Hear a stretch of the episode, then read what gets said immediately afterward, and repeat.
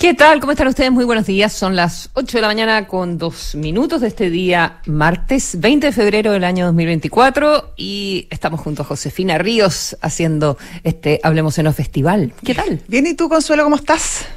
Bien, muy bien. Qué bueno. Me alegra. Muy bien, muy bien. Fui a ver una exposición de Yoko Ono ayer. ¿En serio? Cuéntame. Increíble. Buenísima. En la Tate. Ya. Sí, yo tengo que admitir que no sabía nada de Yoko Ono y que tenía la Salvo que se había como- casado en algún momento con John Lennon. Bueno, sí, eso como que me sonaba. ¿Ya? No, No, pero sí, mi sí, En su- mi total ignorancia que era básicamente la responsable de la ruptura de los Beatles. claro. Y que, y que era un artista Básicamente, conceptual. claro. Y que era un artista conceptual Claro. y alguna vez había visto algo de ella. Bueno, esta es una retrospectiva ¿Ya?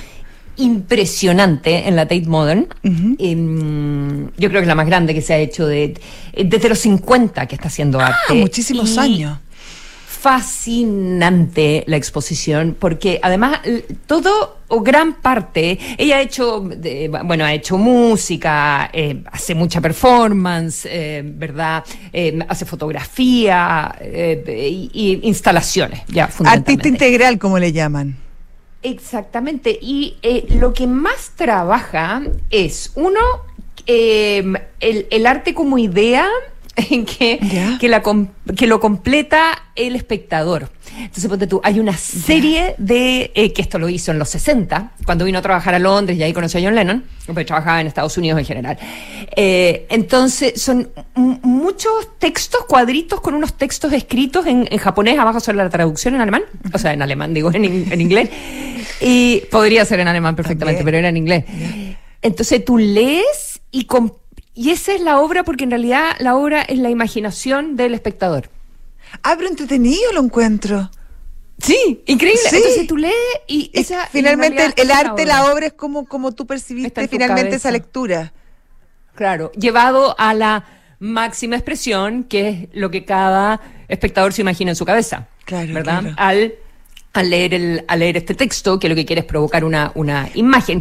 Que alguien los bueno, textos- eso raya en la, raya en la literatura, quizás. Son como instrucciones. Eso son te quería preguntar. ¿qué, tip- qué tipo, ¿qué tipo de lecturas son? Bueno, son, son- miles, son miles. Pero de son como, como pero- frases así citas o son más bien eh, eh, resúmenes de libros o Como, co- como ¿Ah? tus payas, José. como mis payas. Como tus payas. Te va a hacer una ti consuelo, prepárate. Qué miedo, por favor. Bueno, y lo otro que tiene, entonces, mucho la idea de que el espectador completa, completa la obra. Em, eh, después están todos los videos como activista por la paz, todos los, los, eh, eh, la- las series de, de- de días que pasaba en cama, cama. Con, eh, con John Lennon, ¿verdad? Los afiches por eh, War is Over, eh, que, que pusieron en diferentes partes del mundo. Y lo otro es como la, la interactividad. Entonces, que como te decía, que el espectador completa la obra. Entonces, están unos árboles eh, donde uno cuelga deseos que tiene, o una, mm, una sala como por la paz que uno baila raya, o, o uno que eh, va clavando las instrucciones y va clavando unos clavos en un cuadro gigante. Entonces, A ver, fascinante lo encuentro. Es lo más. Es como un meme, eh, pero a lo bestia. Te juro, es como un meme para adultos. Claro. Es fantástica. La exposición, eh, sobre todo si uno, como yo, no tenía idea tanto como de la, de la trayectoria o no me había expuesto a su, a su trabajo artístico, algunas canciones, un poco, qué sé yo. Eh, muy, muy entretenida la exposición y un hit. O sea, repleta, repleta, repleta, repleta. Yo creo que es la exposición de la temporada acá en... Y tenés que sacar tickets con cualquier cantidad de anticipación y ese tipo de cosas. ¿O no necesariamente, si- no? No sé si tanto. Yo eh, soy eh, eh, tengo como una membresía. Ah, ya, entonces no claro, tengo que entonces- sacar el ticket, pero ya. eh, pero estaba repleto, así que sí, me imagino que hay que sacar ticket con un par de días de anticipación. Ay, qué entretenido. Linda exposición, muy entretenido. Sí, muy buena. Excelente, qué buen dato. Lo voy a anotar a ver si en una, en una Ah, para ir el fin de si semana. el fin de semana. si lleva a los niños. ¿ah? bueno, no, Buenísimo. pero. No, lo eh, encuentro increíble, lo encuentro increíble y encuentro eh, espectacular tener acceso y la posibilidad de, de ese tipo de, de exposiciones, de eventos.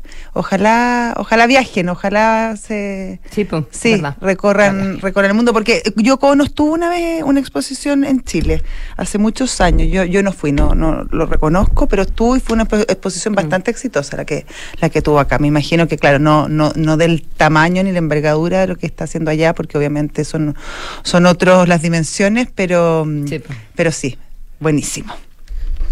Ya, pues. Son las 8 con 8.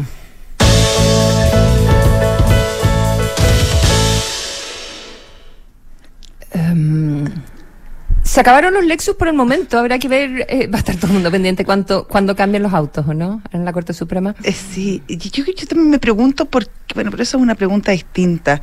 ¿Por qué a, la- a- a las autoridades que viven en Santiago, que van de la oficina a la casa, de la casa a la oficina, hay que comprarles autos? Pero bueno, esa es otra discusión. Mm.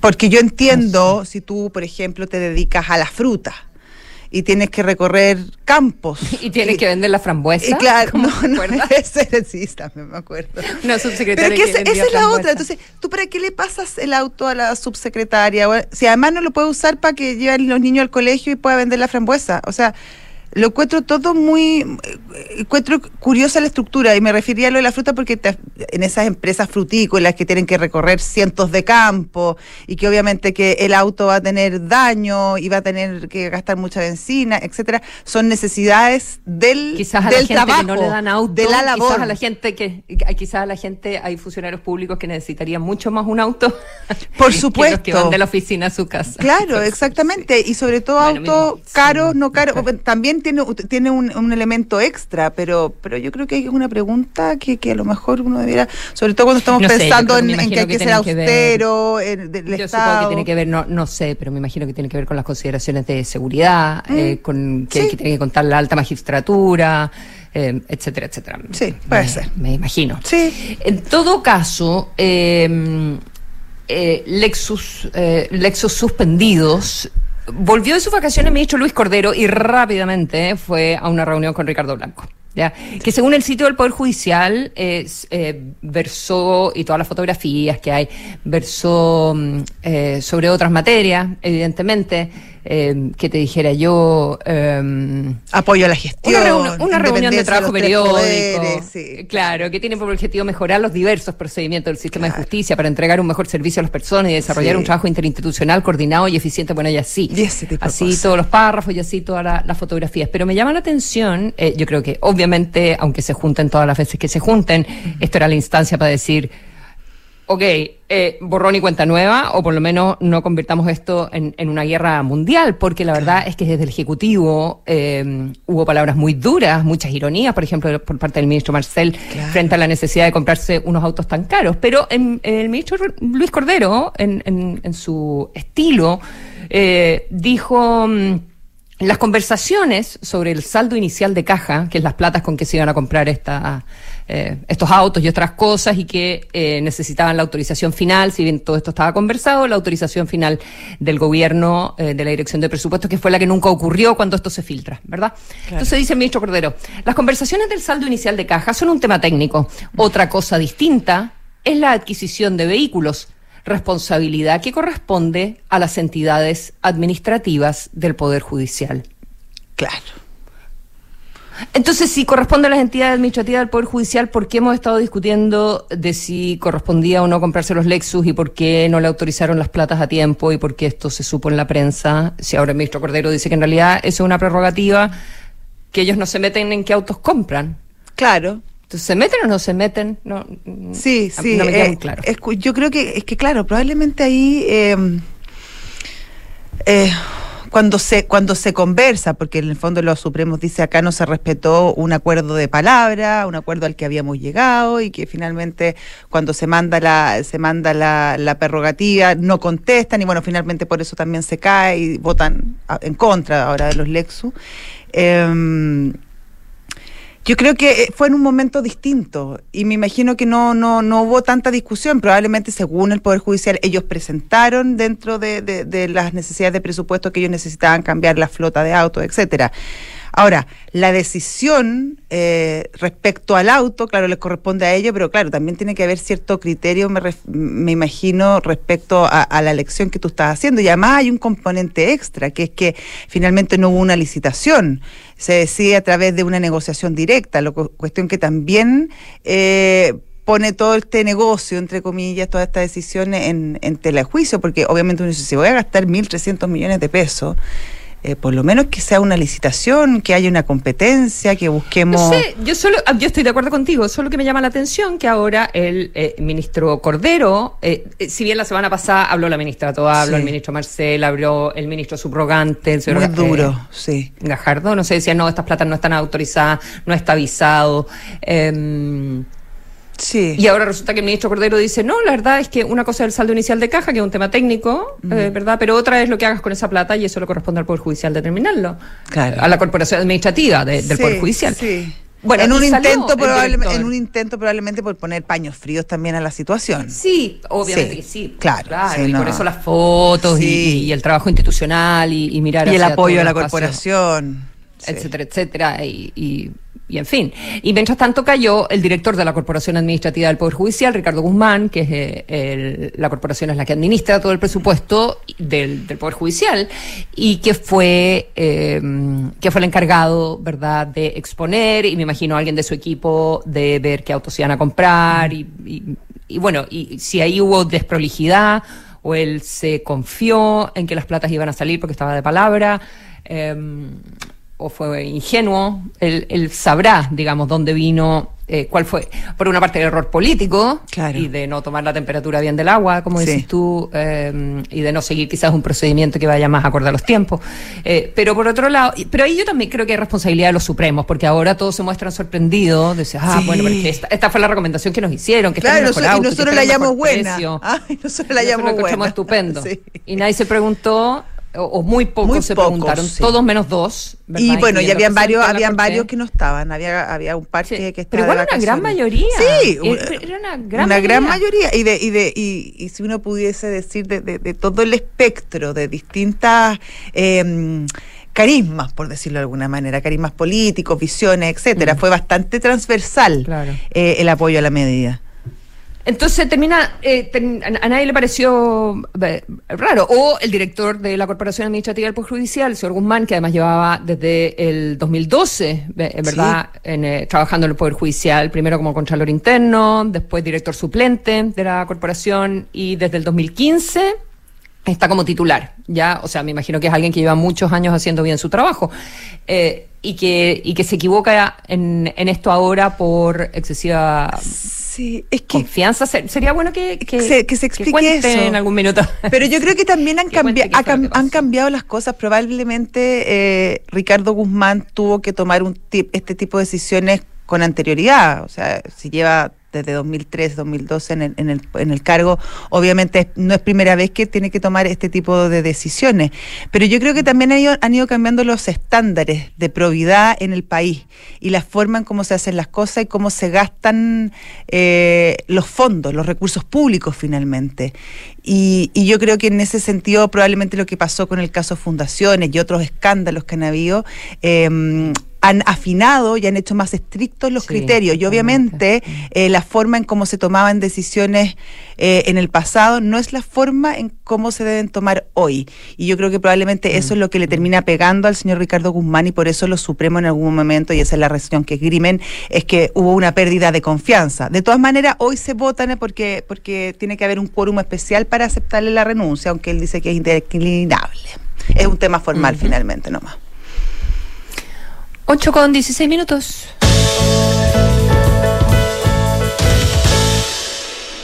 ...52 países, Consuelo, van a presentar, van a alegar hoy día ante la Corte eh, de la Haya por las audiencias sobre Israel. Este es un- una presentación, es un, un juicio, no es, un juicio, es una, una instancia consultiva eh, eh, que no es vinculante respecto de la situación eh, que se está viviendo en el Medio Oriente, de la básicamente de, de la ocupación israelí de los territorios palestinos, que es distinto, eh, hay que decirlo, a, a, lo que se está viendo por la, por la, en el fondo por la demanda de, de Sudáfrica. Ese es un tema penal, es distinto, tiene otro tipo de implicancias. Este es un tema resolutivo que eh, esperan que se pronuncie la Haya respecto a lo que está sucediendo, eh, a modo también de jurisprudencia, pero no tiene mucho impacto real, pragmático, directo. Por ejemplo, en el 2004 la Haya se le hizo este, se le preguntó también por el tema de, de, de, Palestina e Israel y dijo que este muro que se había construido era completamente ilegal y atentaba contra los derechos humanos y aquí había que votarlo. Y hasta el día de hoy el muro Está persiste. El muro. Sí. Claro.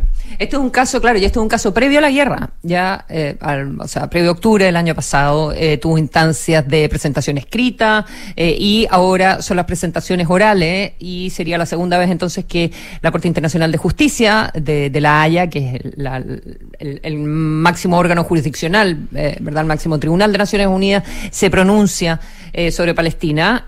hoy día presenta Chile hacia el final de la jornada otros países como para darse un poco la idea de quién más está. Eh, ayer habló Palestina, ¿verdad? Eh, hizo, hizo su caso, su caso y, y, y, es sobre la ocupación y fundamentalmente sobre los asentamientos, ¿verdad? Judíos en eh, territorios palestinos. Eh, bueno, está, está Chile, está um, Bolivia, Brasil, pero también está Canadá, está Sudáfrica, que como decías tú es el que presentó la causa por genocidio, eh, ¿verdad? Eh, está Estados Unidos, está Francia, está Cuba, Egipto. Um, variopinto. Bueno, variopinto. hay, mucho, hay muchos países árabes, evidentemente. Está Irlanda, está el Reino Unido, está Noruega. Eh, hay de todo. España, así que se van a, se van a escuchar. Hasta el 26 de febrero eh, son los alegatos. En Chile hubo bastante discusión sobre por qué Chile estaba. Mm. Esto lo va a hacer Jimena Fuentes a todo esto. Sí, la, la, subsecretaria. Eh, la subsecretaria, la ex agente también eh, de, de, nuestro país ante, ante la Haya, ex directora de Fronteras y Límites. ¿Fue directora de Fronteras y Límites? Me entró la duda. Sí, yo diría que sí. Mm, bueno. No recuerdo. Eso, eso lo pongo entre paréntesis. pero, eh, bueno, pero una, una, una de las grandes sí, eh, abogadas. Sí. Sí. una de las grandes abogadas internacional, internacionalistas que, tenemos. Y, y, la pregunta era, ¿por qué Chile estaba participando de esto además en el contexto de, la guerra? Y, eh, y, la verdad es que el gobierno ha dicho y el canciller eh, ha dicho que esto es, eh, es un asunto como de la soberanía palestina también, ¿ya? Y, que, y que no tiene que ver con la, con la guerra, sino que tiene que ver con el, con el respeto del territorio.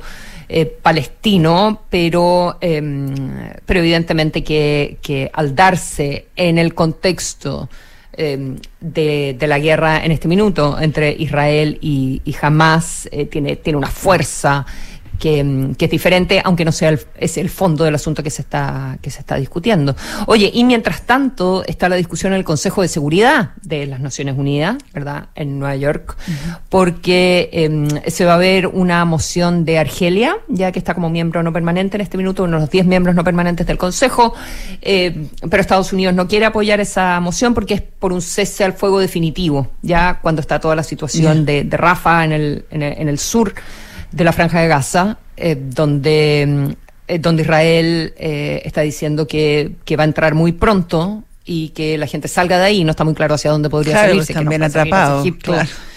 Entonces la situación humanitaria, eh, la verdad es que ya no da para más eh, con la cantidad de muertes que ha habido por esto, independiente de lo que origina la, la guerra. Pero, pero Israel está actuando eh, está actuando de, de, de, una manera que no le está dando opción a ninguno de a, a los civiles de poder protegerse. Eh, claro, y además un porque ha sido tal la, la fiera, la fiereza de, del, del, contraataque israelí, porque obviamente esto es una respuesta a lo, a lo que sucede en ese horrible ataque don, con rehenes, con más de mil muertos, etcétera, en, en el sur de, Israel.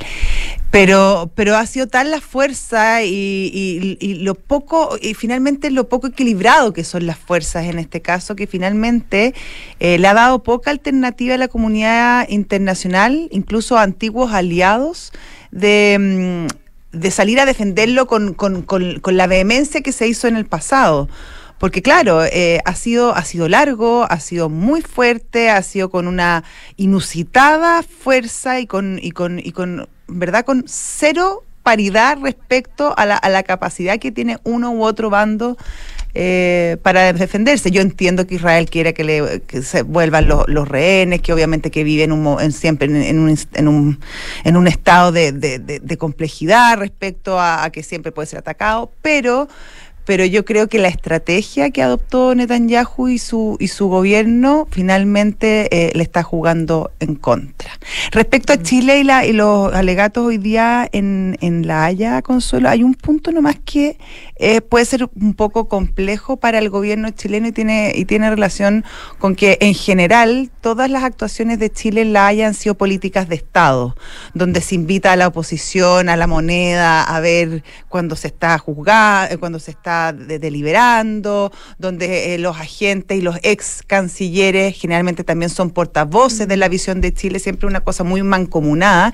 Y esta situación en particular, eh, muchos creen que es más bien una... Mm, una causa del propio presidente y que eso podría, claro, producir cierto ruido respecto a una, a una política y un modo de hacer las cosas en términos internacionales que Chile siempre ha tenido. Sin embargo, otros consideran que eh, esa como política de eh, Estado, digamos, tenía que ver con las presentaciones en las que estaba mm. participando Chile y que eran juicios, ¿verdad? Claro. Eh, y que y que no eran y que eran juicios donde las resoluciones hay que cumplirlas, que es diferente a, a, esta donde es una es una opinión es una recomendación claro. que va a hacer la que va a hacer la corte eh, pero también es cierto que, que, Chile no había participado en la del 2004 había votado porque esto se vota después pero sí. eh, pero que no había hecho una presentación escrita ni ni bueno por claro porque claro porque Chile tampoco o sea a todos nos preocupa la paz mundial por supuesto no pero pero pero Chile es un país que está muy lejos del conflicto o sea no es no, no es incumbente y no no tiene directa relación o sea, no, no, Pero Chile tiene, yo no tengo tan claro eso, porque mmm, eh, podríamos invitar a alguien a conversar de esto. Mm. Eh, lo conversamos el otro día con el canciller, pero eh, finalmente en Chile está la colonia palestina más grande. Sí en el extranjero. Entonces, siempre se dice, bueno, no, no, no, no exportemos eh, el, el, conflicto, no lo traigamos a Chile. La, eh, la, colonia israelí también es muy importante, es uno de los pocos países donde eh, pueden convivir y conviven y bastante han convivido bien, históricamente. Sí, sí. Exactamente. Eh, pero por otro lado, es, es innegable que, que aparte de la situación de, de, de, la guerra, donde Chile ha tomado como una posición eh, más de denunciar y que se hagan investigaciones y está haciendo también una, una presentación al respecto en, eh, en, organismos internacionales de que se investiguen eh, las violaciones a los derechos humanos de ambas partes, ya tanto de Hamas como, como de Israel. Pero en este caso que tiene que ver con el, con el respeto al territorio palestino, mm. eh, ahí a mí la verdad es que no, no, me sorprende tanto que Chile tenga una, una posición y haya claro hay un vínculo veremos, hay que, un veremos vínculo exactamente qué es lo que sí, dice. Ve, veamos qué es lo que dice la en, en, qué consiste exactamente la exposición que va a hacer hoy día en la tarde entonces eh, porque como decíamos cierra la jornada la eh, la abogada Jimena Fuentes. Eso 8,25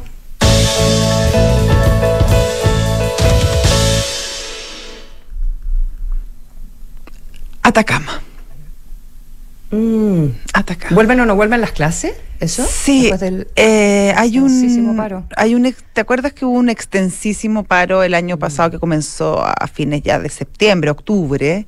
Eh, estuvieron muchos meses los alumnos sin poder ir a los colegios públicos de, de esa zona. Eh, producto básicamente de que los profesores decían que no estaban las condiciones eh, dadas para poder hacer clase, que lo, los establecimientos educacionales estaban en paupérrimas condiciones. Eh, esto de alguna, manera, de alguna manera contradecido por las autoridades que decían que sí, efectivamente, habían algunos colegios que no estaban tan bien, pero que otros sí, eh, que había que hacer ciertos arreglos, pero que sí se permitía, si había condiciones para hacer clases.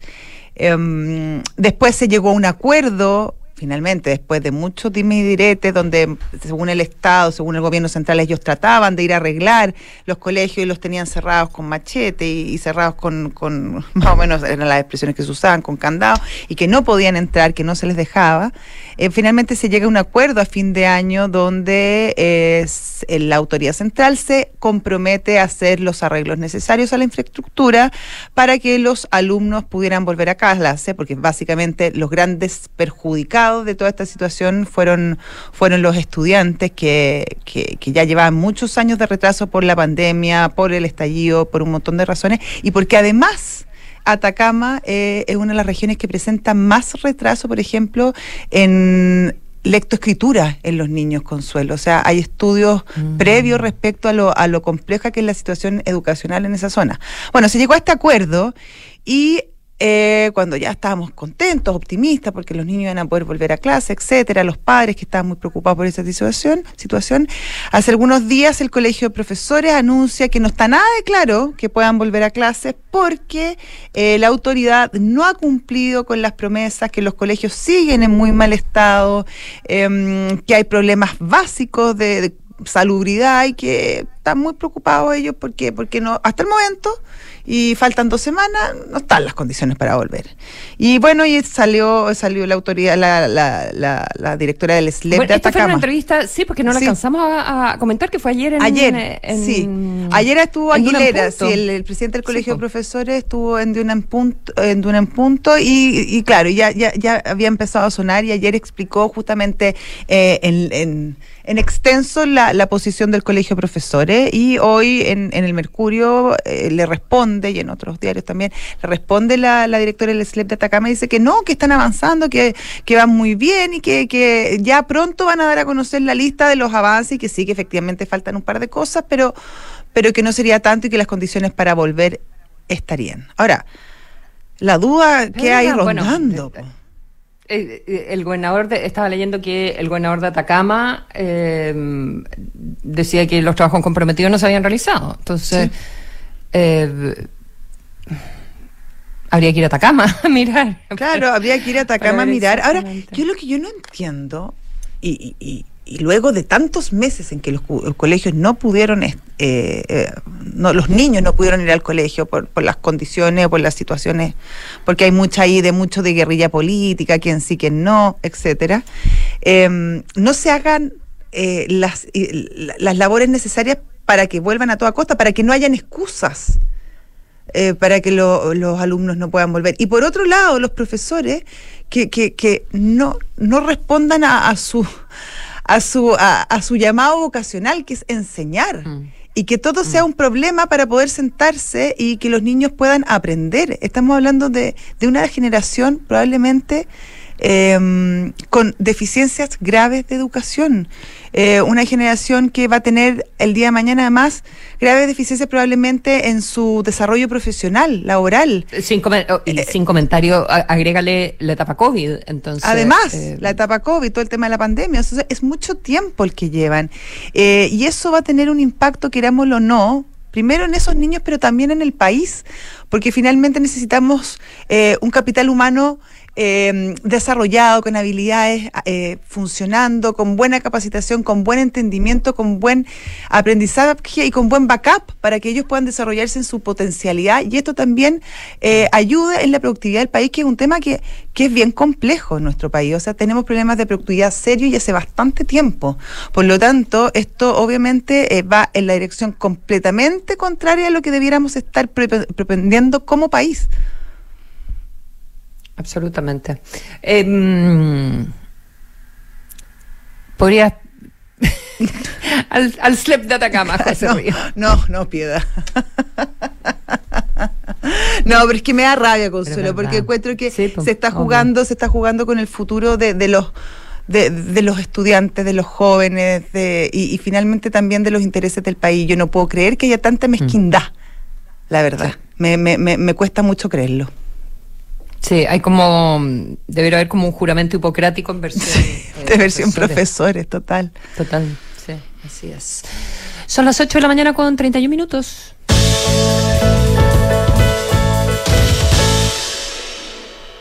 Pensé que nos íbamos a ir a la pausa, chiquillos. ¿Les parece? Eh, sí, ¿O no? ¿O mandaron otro? sí. Yo sigo órdenes. Está bien, sí, bien. Ya, yo no había leído, parece. Eh, bueno, vamos, saludemos a nuestros auspiciadores, Consuelo.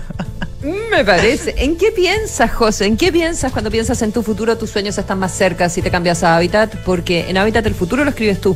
AFP Habitat, más de 40 años juntos, haciendo crecer tus ahorros. Desde la app Talana revisa solicitudes y gestiona la información de tu equipo fácilmente y desde un solo lugar. Talana, tecnología humana. Los amigos de GTD nuevamente nos sorprenden. GTD es distribuidor Starlink autorizado, así la mayor cobertura de fibra óptica se une con la mejor conexión satelital para brindar la más alta continuidad operacional a las empresas. En GTD hace que la tecnología simplifique tu vida. ¿La alemana en la Plaza Gaña? Sí. El Centro Médico Plaza Gaña de Clínica Alemana tiene imágenes, laboratorio clínico y consultas médicas en más de 20 especialidades. Agenda tu hora en clínicaalemana.cl. Contratar tu SOAP en 2024 en consorcio.cl desde 3.090 pesos. Es muy simple y además conveniente, porque al contratarlo también participas en el sorteo de un millón de pesos. Eh, relaja tu marzo, así de simple, porque es 100% online. Fácil, rápido, relax, porque te ahorras todo el trámite. Si eres fanático del sur, sus montañas, volcanes y ríos, eres fanático de Mita Rent a Car, porque están presentes en Temuco, Concepción, Puerto Montt y Punta Arenas. No esperes más y arrienda tu auto en mita.cl.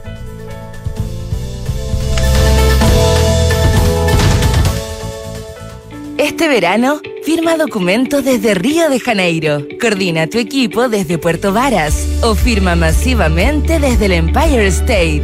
No importa tu ubicación, nuestro ecosistema de soluciones digitales te ayuda a cumplir tus objetivos laborales a lo largo de todo el año de manera fácil, ágil y amigable.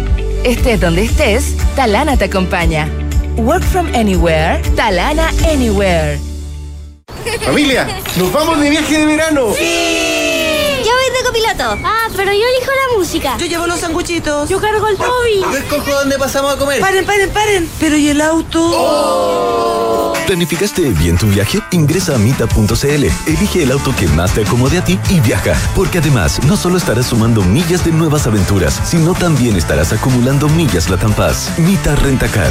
Este verano, elige tu destino. Nosotros te llevamos. Hay cosas que haces hoy que en unos años más vas a agradecer. ¿Cómo hacer deporte? Destinarle ese tiempo extra a tus estudios y ahorrar cuando puedas.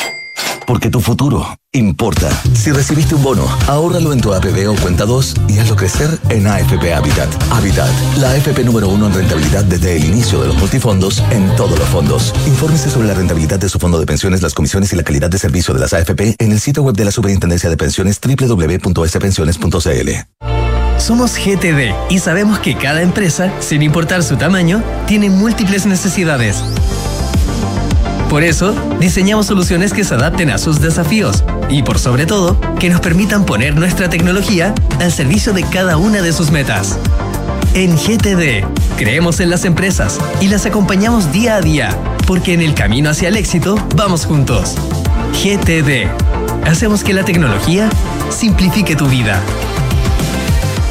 A ver, y seguro o otra vez no encuentro nada. ¿Qué pasó, viejo? Estoy intentando contratar el seguro obligatorio para pagar la patente. Ah, es que estás en el lugar equivocado. Tienes que entrar a consorcio.cl. ¿A consorcio.cl? Sí, vos puedes contratarlo 100% online, fácil y sin fila. Oye, gracias. Estos cabros de ahora se la saben todas. Ándate a la segura. Entra ahora a consorcio.cl y contrata tu SOAP 2024. Simple, rápido y sin trámites. El riesgo es cubierto por Consorcio Seguros Generales. Más información en consorcio.cl.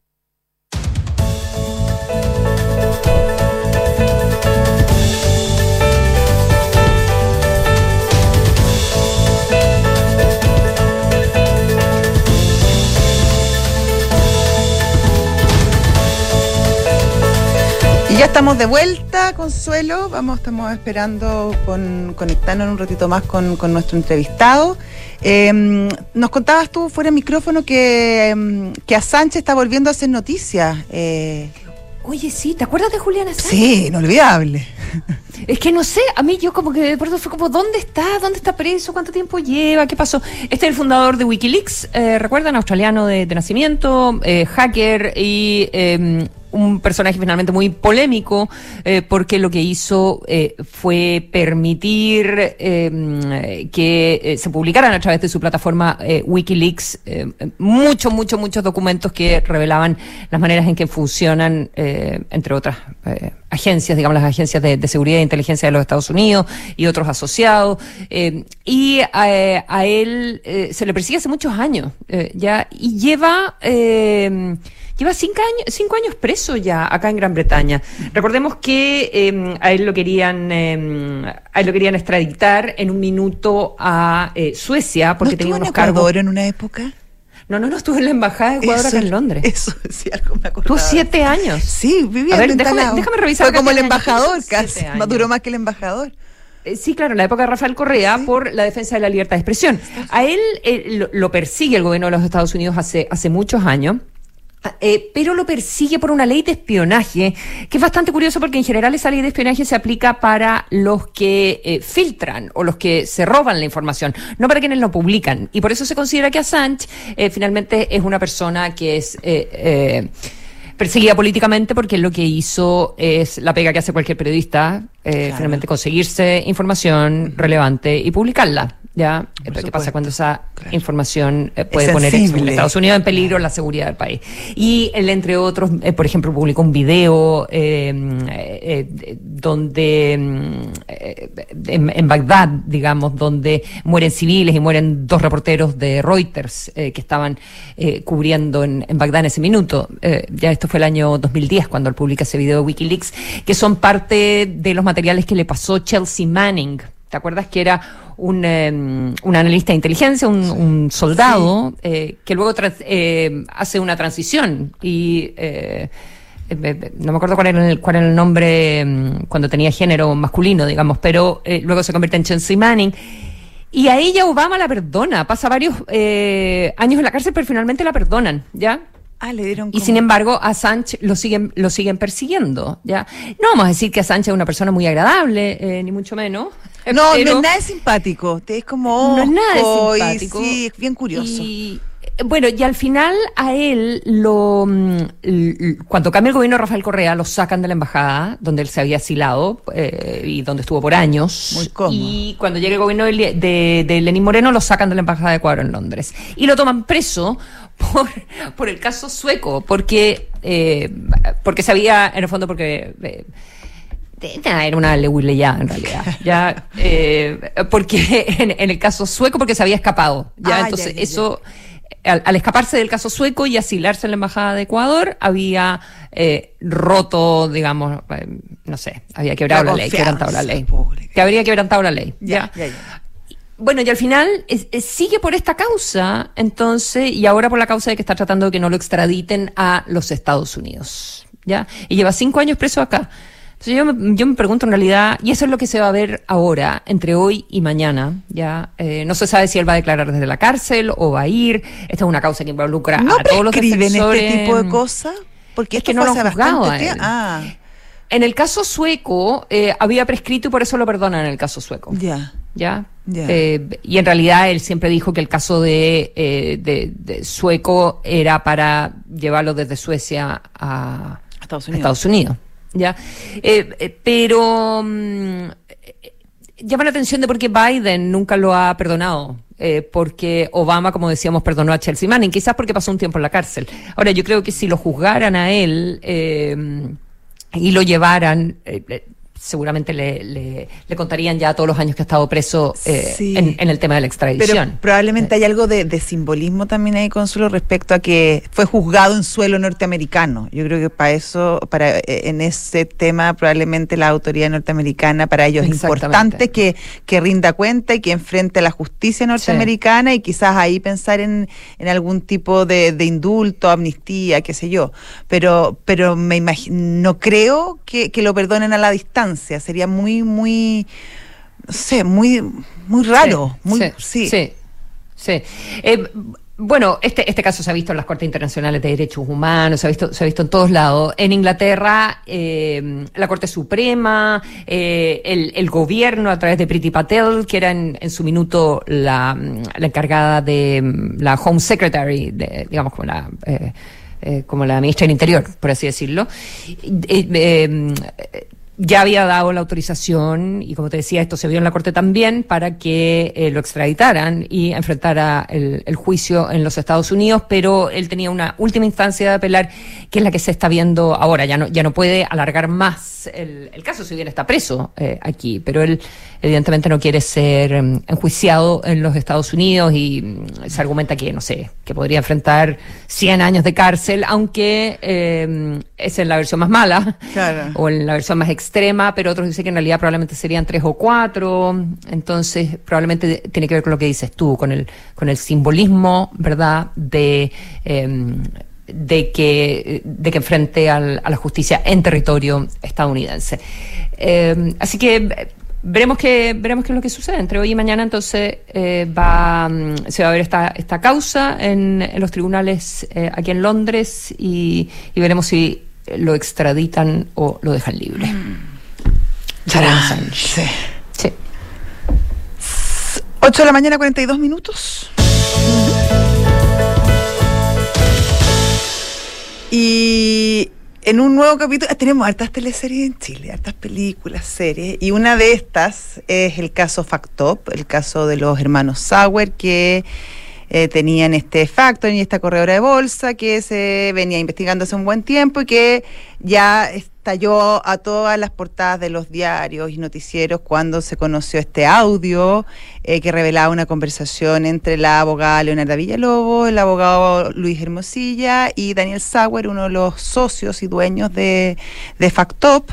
Eh, respecto a, las, a las posibles, eh, en ese momento se hablaba de que había que pagarle a funcionarios del, de, la CMF y del Servicio Impuesto Interno, y se corría una larga lista de sociedades en las cuales estarían recibiendo boletas falsas, ideológicamente falsas, etcétera. Bueno, em, ayer tengo entendido, Leonarda Villalobos, que es una de las protagonistas de, esta grabación, de hecho fue ella quien graba la conversación, eh, se querelló en contra de los hermanos Sauer y el padre también de los hermanos Sauer. Y también contra Rodrigo Toppelberg, que es otro, el otro socio de, de Factop. Y em, dice que básicamente eh, ella em, presenta esta, esta, esta querella por asociación ilícita, eh, por estafa, falsificación, y que ella en toda esta trama resulta ser la, la mayor damnificada. Y en esta querella, que, que tiene alrededor de 15, entre 15 y 20 páginas, eh, Leonarda va contando la, eh, cómo conoció a la familia Sauer, cómo, cómo, cómo trabajó con ellos, explica esta operación que hizo antes con Rodrigo cuando tenía un, un tema con impuestos internos por una propiedad y explica que ahí no se hizo nada incorrecto, que solamente se apeló, que se buscaron distintas maneras para, para solu- solucionar el tema y que finalmente se soluciona de manera correcta y que en ese momento ya entabla una familia, relación muy cercana con, los Sauer, incluso ya empieza a ver al patriarca de los Sauer como su- una figura paterna, etcétera, etcétera, y que finalmente esta relación se desvirtúa porque de alguna manera estos hermanos Sauer la traicionan y comienzan a emitir eh, em, estas eh, facturas ideológicamente falsas a ella como persona natural y también a la empresa, a la sociedad eh, en la que ella trabajaba. Y que esto habría sido una estafa y que ella es una víctima de toda esta situación y que justamente este audio que se conoce de la familia, de la, de la, de, de- que bueno, que estalló y que dejó la crema, eh, ella, esa reunión se había realizado y ella, ella la había solicitado para juntarse con Luis Hermosilla y todo, porque, y la graba para tener pruebas para mostrárselas en ese momento a Rodrigo Toppelberg de que eh, estaban habían dineros mal usados, que se estaban cometiendo delitos y para dejar constancia de que ella había sido afectada también en toda esta trama. La, la querella O sea que, ella- que esto era como un cazabobos el que ella estaba Ella haciendo, sí. que era una víctima Claro, que ella y que una- se estaba haciendo pasar por, entre comillas, mala. Exactamente. Para, eh, para, que dijeran las cosas que dijeron. Claro, porque ella, según ella, que ella en una primera, mm. en una primera reunión con Luis Hermosillo, pues, cuando, cuando empieza, cuando estalla el, caso Facto, pero estalla eh, eh, en chiquitito, cuando empieza a investigar la CMF, todos estos, todos estos movimientos que hacían, eh, él, Rodrigo Sauer, no, Daniel Sauer llama a Leonardo Villalobos, su abogada, para contarle la situación, y ella le dice, mira, yo no te, yo no soy la persona para mercado valores, yo no, esa no es mi expertise, entonces él con, acuerdan llamar a, Luis Hermosilla y en una primera reunión eh, se establece que tenían que eh, juntar cuatro mil eh, millones para comenzar a pagar las deudas y arreglar la situación. Y que ella va donde Rodrigo Toppelberg y le explica que, oye, acá esta cuestión no está fácil, no está complicada, y, Rodrigo Toppelberg, que es el socio, le dice, no, no, si no te preocupes, este es un problema de caja que ya lo estamos solucionando. De hecho, yo tengo unas platas en Estados Unidos y las voy a repatriar para pagar la deuda, así que tú quédate tranquila. Y la Leonardo dice, no, esto es mucho más complicado, yo estoy viendo, acá hay emisión de facturas falsas, eh, hay todo un esquema para financiar a un grupo económico. Y según ella, que Rodrigo Topelberg no le cree, entonces ella eh, decide grabar la, la, la reunión y también para enfrentar también a los Sauer diciéndole, oye, además me estáis emitiendo boleta a mí, ¿por qué me De hecho, en la, en la grabación, no sé si tú te acuerdas que ella le dice, oye, se me estáis fregando a mí también, ¿por qué me... y a mi mamá. Y a mi mamá y a mi marido, y, por qué nos metía a nosotros en el cuento? Pucha, no se Ay, si nosotros somos familia, le contestaba el otro, etcétera, etcétera. Sí, que, que de hecho, bueno, no sé, no, uno puede decir cualquier cosa, pero eh, en, el contexto de la conversación era un poquitito random la mención que ella hace. Sí. En, como en, el contexto de esa grabación era, ¿y, ¿y, por qué está mencionando esto? No, no estaba como bien ligado al resto de la conversación que se estaba teniendo, pero pero bueno, como uno no entendía mucho el contexto, entonces bueno, ellos de, de hecho ella dice en un momento que ella trataba de poner el tema y como que no la pescaban y se y todos fanfarrón. Ah, y dice que, que toda esta conversación más que nada eran expresiones fanfarronas de estos tipos y que ella en algún minuto quería forzar la, la, la, la, la conversación para llegar a ese punto y que bueno, que finalmente lo logra. Y frente a la pregunta de cómo ella tiene estos datos, y toda esta información respecto a las sociedades, bla, bla, bla. Eh, y ahí, en el fondo, para ella mm, aclarar su vínculo, sus posibles vínculos con funcionarios del, Servicio de Impuesto Interno, ella dice que no, que ella no recibió la, la información desde Impuesto Interno, sino que la obtuvo de fuentes abiertas eh, que juntó Ruth, que bueno, ella tenía acceso a las sociedades porque ella era la abogada justamente de, de Factop, y eh, eh, con, con, esas empresas y juntando punta con punta y con, con, fuentes abiertas y poniendo el root, que efectivamente ahora cuando uno pone el root y sale todo de la...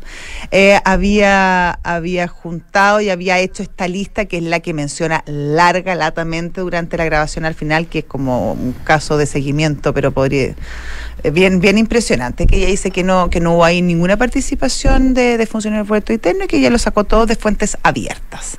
Así que el tribunal acogió la, la querella de Leonardo Villaló y ahí se Bueno, que la coja, que la coja porque, porque cumple con la formalidad. Por supuesto. y para ella la mejor defensa es el ataque, pero eh, decir ahora que en realidad mm. eh, todas las cosas que se dijeron ahí, ella no estaba involucrada. Es bien extemporáneo, dado todo lo que ha sucedido además. ¿O no? Mm.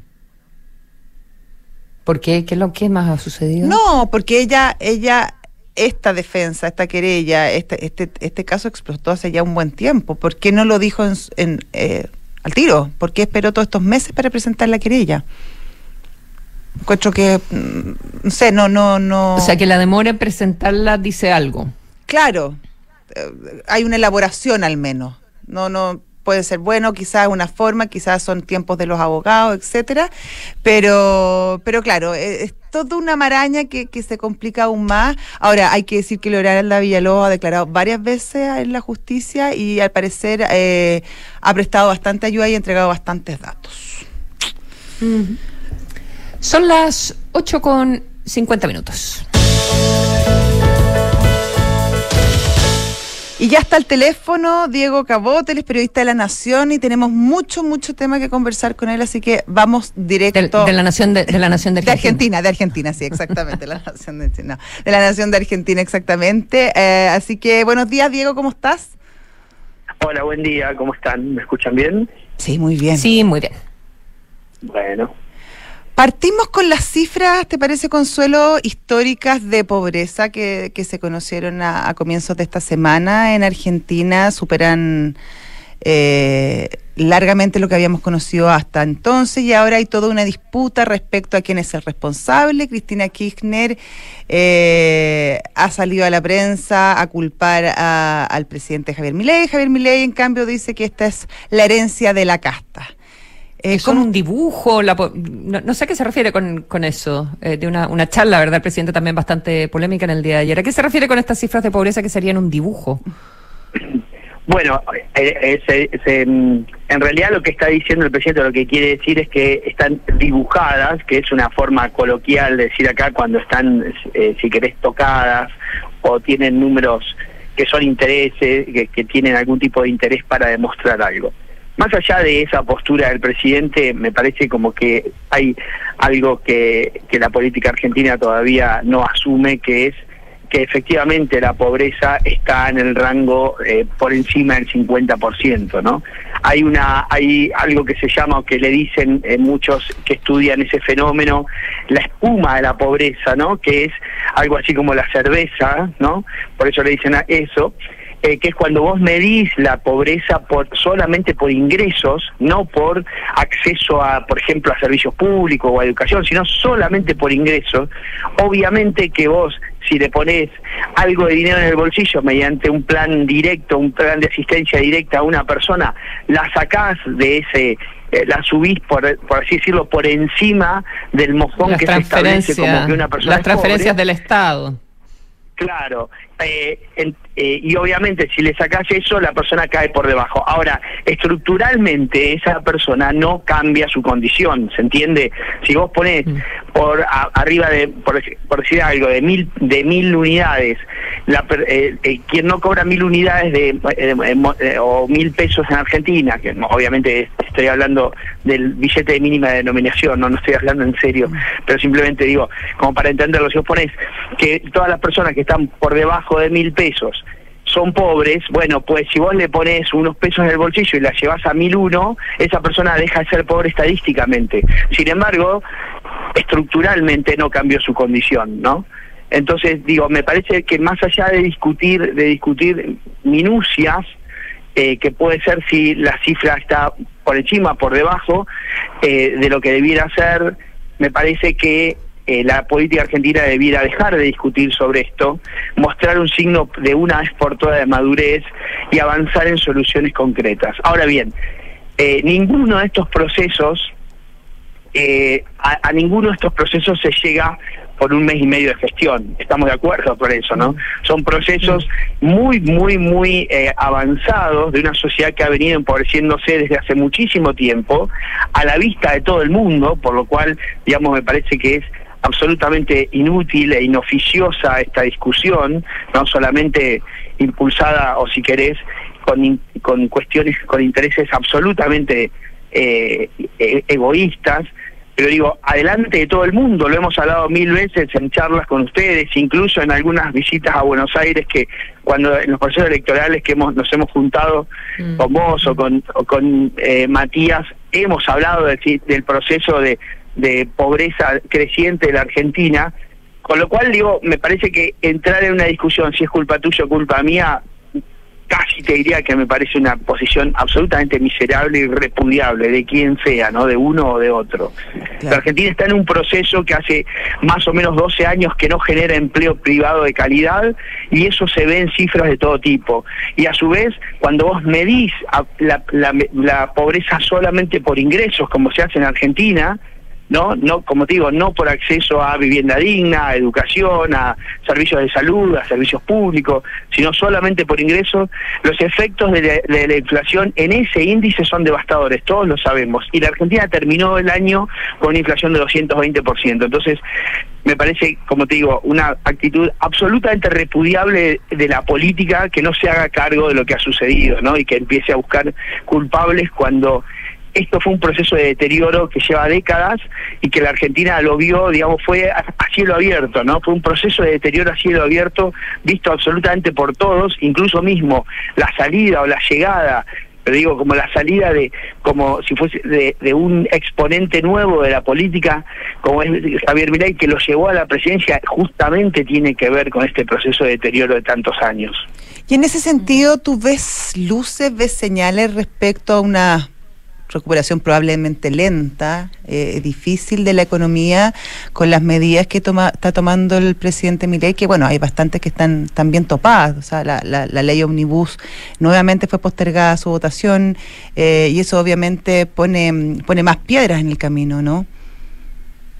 Sí, absolutamente. Eh, a ver, Milei, el presidente Milei tiene como un, un as de espada, ¿no? Sería, nosotros jugamos acá un juego de cartas que se llama el truco, donde el as de espada es la carta más importante, que en general se guarda eh, para, para la última jugada, ¿no? Y, y ya sabiendo que, que nadie puede tener ninguna carta superior, o sea que da como una seguridad tener esa carta cuando uno la recibe, cuando, cuando dan, ¿no? Con lo cual, digo, el as de espada que tiene que tiene mi ley es bajar la inflación y lo van a juzgar la Argentina lo va a juzgar en el corto plazo electoralmente el año que viene cuando son las elecciones de medio término lo va a juzgar por si pudo respecto de si pudo o no pudo bajar la inflación todo lo demás te puedo asegurar que va a ser absolutamente secundario respecto de la prioridad tan grande que hay en la Argentina de bajar la inflación. Cuando digo bajar la inflación significa poner el avión, digamos, con la trompa hacia abajo, ¿no? Esa curva que venía subiendo, que vino subiendo desde hace muchísimo tiempo en la Argentina. Pensá que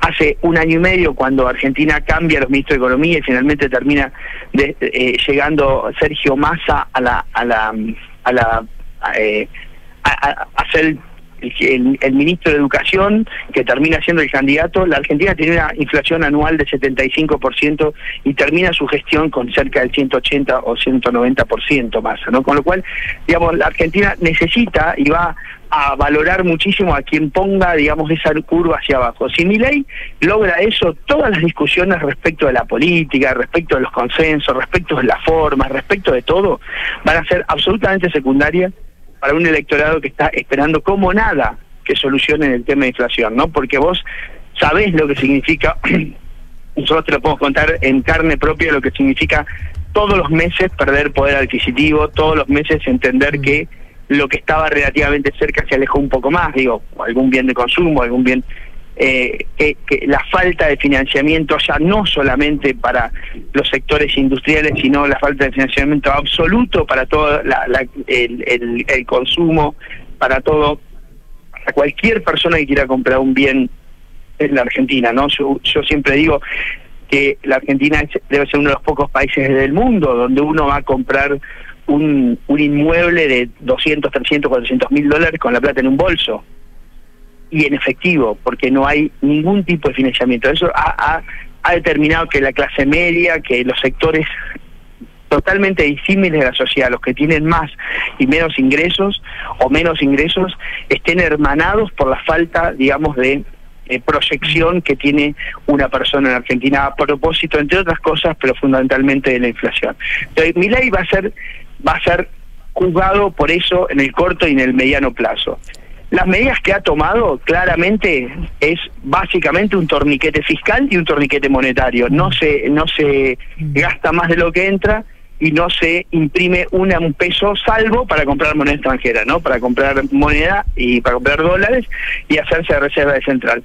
Es una receta absolutamente ortodoxa y la duda, pero pareciera eficiente porque efectivamente la Argentina ya ha puesto la trompa para abajo. No ayer el ministro de Economía en una entrevista que dio dijo la inflación de este mes va a estar más cerca del 10% que del 20, venimos una inflación de 25 en diciembre, este mes fue 20. Sí, porque espérate, es que tú decías, esa baja de 5 puntos en la inflación, porque antes tú me decías, bueno, eh, nadie puede lograr cambios en un mes o no se le pueden atribuir las cosas que suceden cuando llevas un, un, mes y algo en el gobierno, cuando estábamos hablando de las cifras de pobreza. ¿Se puede atribuir a gestiones del gobierno el hecho, o a lo que ha hecho el nuevo gobierno, el hecho que igual la inflación haya bajado 5 puntos? Bueno, eh, eh, lo que sucedió, lo que sucedió es que lo que tuviste en diciembre es un proceso de reacomodamiento de precios después de una ficción cambiaria y monetaria que había en la Argentina, ¿no? Donde había cantidades de precios que estaban absolutamente subsidiados y apalancados a una espera electoral. Entonces lo que hubo en diciembre fue un reacomodamiento de precios muy feroz, muy feroz, que generó lo que generó, ¿no? Una inflación del 5%. Ahora, ayer el, ministro decía, y las cifras efectivamente dan la razón, que cuando uno empieza a sacar lo que sería, digamos, los precios regulados que el Estado está dejando subir, por ejemplo, los servicios públicos que se regalaban, por ejemplo, la medicina prepaga, por ejemplo, bueno, cantidad de cosas, los combustibles, el, la dinámica de los precios de la economía no está subiendo a los niveles de antes. Y eso tiene una razón, ¿no? Tiene una razón, que la devaluación fue tan fuerte y el, el, golpe en diciembre fue tan fuerte que la retracción, la retracción del consumo, la retracción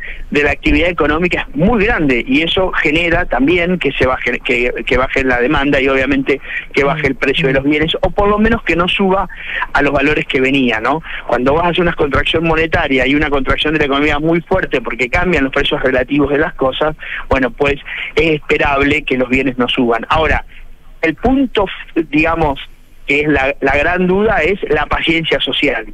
Y ese es algo que, eso es algo que todavía es imposible de, digamos, de anticipar, porque yo puedo ponerle, vamos a, un ejemplo, yo puedo estar de acuerdo filosóficamente con que la electricidad tiene que valer lo que tiene que valer, la, la educación tiene que tener los valores que tiene que tener, la salud, la salud lo mismo, y eso es básicamente una cuestión ideológica o si quiere de entender la racionalidad de los precios y otra cosa es poder pagarlo, ¿no? Y es Mm. absolutamente distinto y ya lo que vemos es que tenés una Argentina que ya no puede pagar por los bienes y servicios básicos y entonces la paciencia social que puede tener el presidente, que tiene debilidades muy fuertes parlamentarias, aunque él no las asuma, pero tiene debilidades en el Parlamento muy, muy grandes, bueno, eso obviamente que es un punto suspensivo respecto de la viabilidad de la receta hiperortodoxa que está adoptando. Sí, y en ese sentido, ¿cuál es el estado del arte de, mm, de la famosa ley Omnibus y además con el presidente insistiendo en que en el Parlamento son todos unas ratas, etcétera? Bueno, la verdad es que es una de las, de, te diría, de los hemisferios que menos me cuesta, eh, que menos entiendo sobre la postura del presidente, ¿no? Porque la Argentina viene de un proceso electoral largo, como ustedes saben, arrancó en las pasos en octubre y terminó en el balotaje en noviembre, eh, perdón, en las pasos en, en, agosto y terminó el balotaje en noviembre, pero en octubre, en octubre, cuando se deciden los cargos legislativos, ¿no? No te olvides que el balotaje es un mano a mano entre las dos fórmulas más votadas, pero ya todos los cargos electivos, todos los cargos legislativos se terminan de eh, elegir en octubre. O sea que en octubre él sabía que tenía una fuerza parlamentaria absolutamente limitada, absolutamente limitada, y que iba a tener treinta y pico de diputados, y para empezar, para tener quórum en la Argentina, que que diputados necesita ciento, prácticamente 100 diputados más para empezar a tratar una ley, no digo para sancionarla, sino para empezar a tratar una ley. Una ley en la Argentina no se empieza a tratar si no están sentados en sus bancas la mitad más uno de los de los eh, de los diputados. Con lo cual no hubo una sorpresa en octubre. Posteriormente Milei se convirtió él, él, la persona Javier Milei en un fenómeno electoral cuya consecuencia, digamos, cuya todavía entidad no sabemos cuál va a ser, eh, pero se convirtió efectivamente en un fenómeno electoral con una aprobación enorme de las cosas que decía y ahora también de una parte una parte importante de la sociedad eh, sostiene su gestión. Lo cierto es que él es un fenómeno electoral impresionante que termina llegando a la presidencia con el 56% de los votos en un balotaje, pero su fuerza tiene una debilidad muy grande en la Cámara de Diputados y te diría en el Congreso, no solamente en la Cámara de Diputados, sino también en el Senado. Con lo cual me da la sensación que debería haber apuntado siempre a generar ahí, eh, buscar algún tipo de alianza parlamentaria que le permita no aprobar una ley ómnibus, porque yo te puedo decir, bueno, vos te desangrás en esta ley ómnibus y mañana a la mañana cuando mandás otra ley volvés a, intent a intentar la misma epopeya, ¿no? Con lo cual es difícil. Las, para hacer este tipo de reformas como las que mi ley pretende se necesitan algunas eh, mayorías que te acompañen un tiempo, ¿no? Que estén de acuerdo filosóficamente en tus planteos legislativos y que te acompañen como para dar certidumbre a una sociedad que necesita de, efectivamente ver los cambios, ¿no? Con lo cual digo, me da la sensación que eh, implosionar o poner explosivos en el lugar donde más debilidad tenés, eh, que es el Congreso, tratar como trata a los diputados, que pueden tener mil errores, pero los necesita, porque Argentina tiene una forma de gobernar que es a través del paso legislativo de la gran cantidad de iniciativas, especialmente las que tienen que ver con la economía, con, con los impuestos y demás, me parece como que es un error político muy, muy grande del presidente, ¿no? Eh, atacar de la manera que ataca a quienes eh, necesita en el lugar donde más debilidad tiene. El año que viene, quizás en las elecciones de medio término, si él logra, como te digo, bajar los índices de inflación y demás y la sociedad lo acompaña, posiblemente necesite mucho menos a estos legisladores. Pero ahora tiene una debilidad parlamentaria, ¿no? Claro. Como digo, implosionar todos esos puentes me parece una jugada tremendamente arriesgada. Diego, antes de irnos, te quiero cambiar de tema eh, y preguntarte respecto a la situación de la visita del canciller, ex primer ministro de, Inglaterra, eh, David Cameron, a las Malvinas. Mm, y, el revuelo que ha causado sobre todo con eh, en la provincia, pero también a nivel nacional, y un silencio hasta el momento desde, desde la Casa Rosada, desde el presidente Milei, que sabemos que, que es cercano al gobierno inglés. ¿Cómo puede esta situación configurar un escenario de respaldos o rechazos a la gestión del presidente Milei? ¿Y qué se espera sobre su actuación en este tema? Bueno, el presidente Milei tuvo reuniones larguísimas que dejó, digamos, eh, hizo trascender, de hecho, con fotos y demás y comunicados en Davos con el propio Cameron, ¿no? Eh, hay cantidad de fotos de reuniones, fue una de las cumbres, si querés, más importantes que tuvo en, eh, en, Davos, que fue un lugar donde estuvo en enero, como sabes es el foro, y donde tuvo también una alocución bastante polémica respecto de sus postulados y demás. Eh, pero, pero lo cierto es que ahí se vio con Cameron. Eh, se pensó, digamos, que, o, si querés, quienes analizan el mundo de los gestos, en algún punto decían, bueno, un presidente no se reúne con un canciller, no se reúne con otro presidente. Lo cierto es que ley y las formas de la política tradicional nunca se llevaron bien.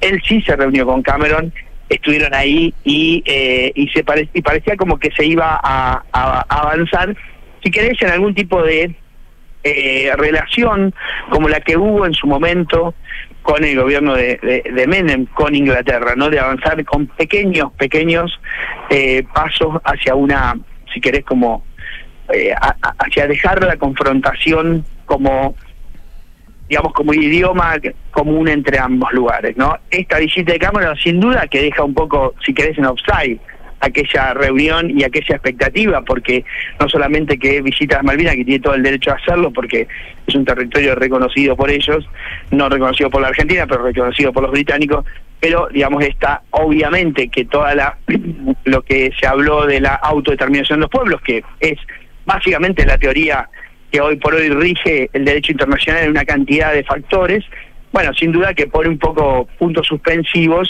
aquella reunión tan cercana que hubo entre Milei y Cameron hace poquito tiempo, ¿no? Malvinas es un tema tremendamente irritante para la Argentina, de que la política argentina no ha sabido, no ha sabido cómo manejarlo, ¿no?